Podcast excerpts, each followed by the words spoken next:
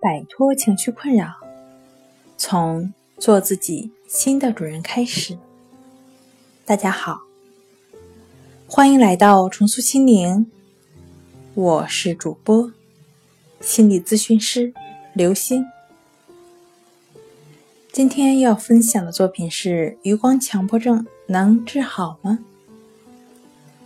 想要了解我们更多、更丰富的作品。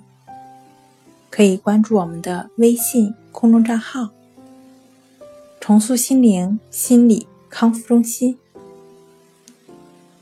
余光强迫症来了，搞得自己书看不成，课听不成，工作做不成，恋爱谈不成，出门上街都成了问题，甚至就在自己的小卧室、小空间，仅仅一个人都待不住。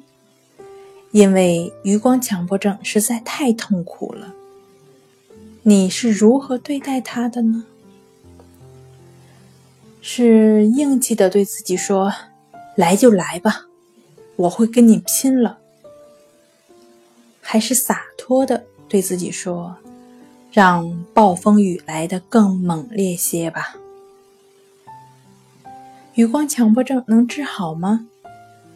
答案是肯定的。余光强迫症同义于余光恐惧症，对，就是恐惧，不是别的。当有了恐惧心理，就会时时检查强迫的人或物或环境的现象是不是又出现了，总会不由自主的检查。这种检查的注意，势必导致恐惧的心理进一步增强，通常。强迫或恐惧的对象不是别的，只是往常我们没有注意过的。那比如眼睛注视的范畴，正视和斜视方向的物体和人，都会被一律尽收眼底的。尽管我们在没有余光强迫或余光恐惧之前没有出现过，仅仅是没有注意过而已。